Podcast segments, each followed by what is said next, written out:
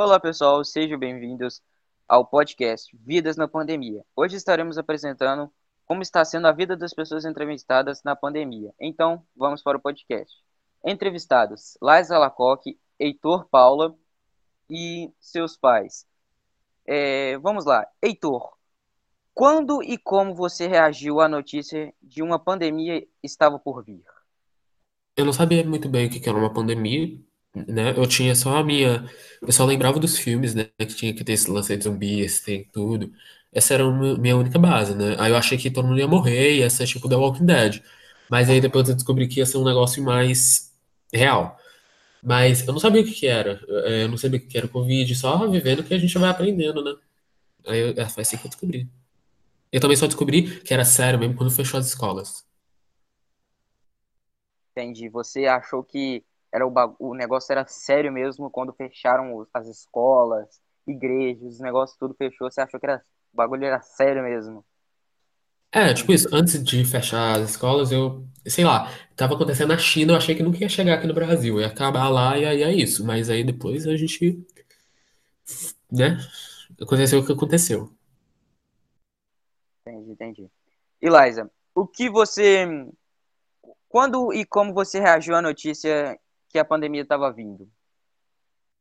Assim, eu já tinha ouvido falar nos jornais, entendeu? Mas eu não fazia muita ideia. Eu fui entender melhor na escola quando eles falaram. Mas ainda assim eu achava que era só uma gripezinha, entendeu? Uma coisa que ia passar. Mas aí, quando foi se passando mais ou menos um mês a dois meses, que as pessoas começaram a morrer, entendeu? Se propagou, tipo, pelo país inteiro e as coisas não voltaram a abrir, só continuaram a fechar, aí que eu vi de fato como era grave aquilo. Entendi, entendi. Você, tipo assim, todos pensaram que ia ser que nem o Heitor falou, The Walking Dead, ruas vazias, pessoas só morrendo, ia ser um, um apocalipse. Assim, é, é o fim do mundo. É, ué, apocalipse mundial. Mas então, vamos para a próxima pergunta. Em que proporções a pandemia te atingiu, Heitor? Ah, me atingiu muito no emocional, né, porque a gente começou a ficar ansioso. Eu já sou uma pessoa muito ansiosa, eu começo a tremer quando eu tô muito ansioso, e aí na pandemia ficou muito mais. Ontem eu tava tentando dormir e me lembrei de como era as confraternizações do aniversário, deu mó gatilho na cabeça, me deu mó saudade, e às vezes fico pensando assim, nossa. É, Eu quero tanto voltar, sabe? E aí dá vontade de chorar, entendeu? É, a gente tem que ser forte nessa, nessa situação. E você, Liza, em que proporção a pandemia te atingiu? Assim, eu acho que atingiu muito a gente, ainda mais que está nos últimos anos, né? Na, na questão da educação, mas também muito no emocional, porque a gente tinha crises de ansiedade, é, a gente ficava muito triste, eu ficava muito paranoica também em questão do vírus, sabe? Foi tenso. É, isso aqui tá como o ditado fala, é quando a gente perde e a gente sente falta. É, tipo, eu nunca pensei que eu ia sentir falta de ir pra escola, entendeu? É, ué, muita gente fala que agora a gente tá com vontade de, de ir pra escola, voltar a ver os amigos. É muito É estranho, uma né? coisa absurda. É muito estranho, porque quando a gente estava na escola, a gente queria estudar em casa. Agora que a gente está estudando em casa, que a gente quer voltar na escola.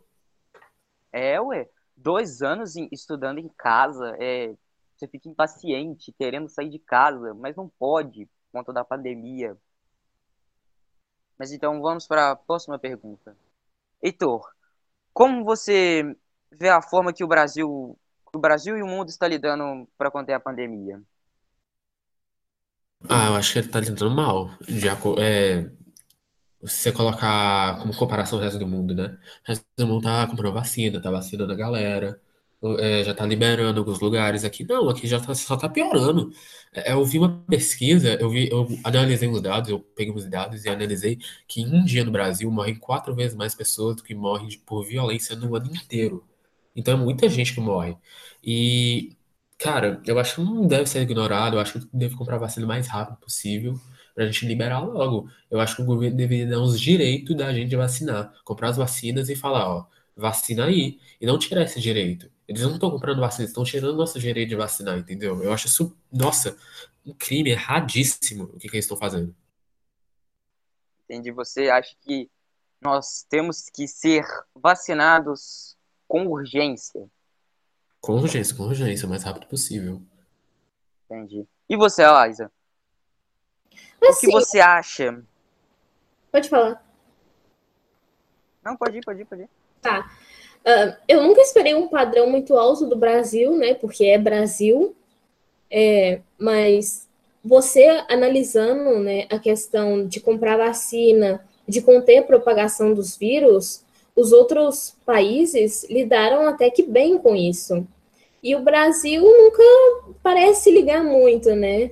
As pessoas sempre andando com máscara baixada, é, ainda assim aglomerando, e, tem, e também, como o Heitor falou, a questão da falta da vacina. É uma coisa triste ver as pessoas morrerem por uma coisa que já existe vacina. Sim, isso é verdade. Existe a vacina, existe tudo perfeito para todos serem vacinados, mas como o Brasil é o Brasil, o país que nós vivemos, não não tem a, a gente não tem a possibilidade de ser vacinados. Isso é incrível. Mas vamos para a próxima pergunta. Heitor, como você acha que vamos superar essa pandemia?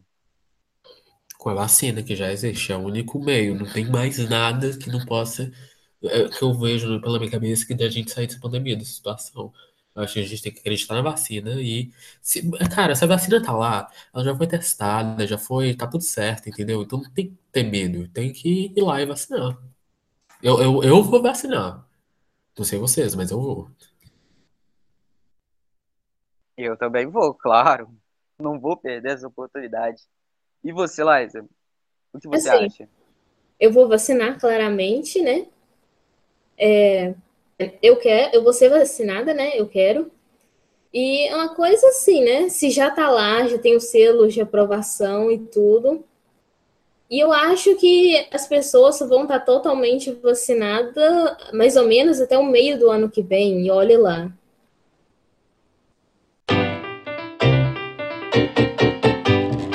Em que proporções a pandemia te atingiu é, financeir- financeiramente, Raquel?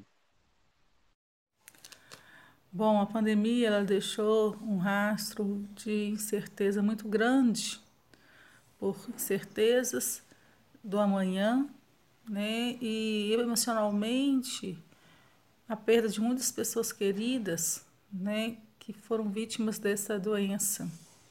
Nós, a qualquer momento a gente pode pegar essa doença e a gente não sabe como que ela vai reagir ao nosso organismo. Financeiramente, é visível nas prateleiras do supermercado, cada vez que a gente vai fazer uma compra, o aumento da cesta básica, tudo, carne, tudo está muito alto. Sem contar o preço da gasolina, seis reais o litro de gasolina, é um absurdo.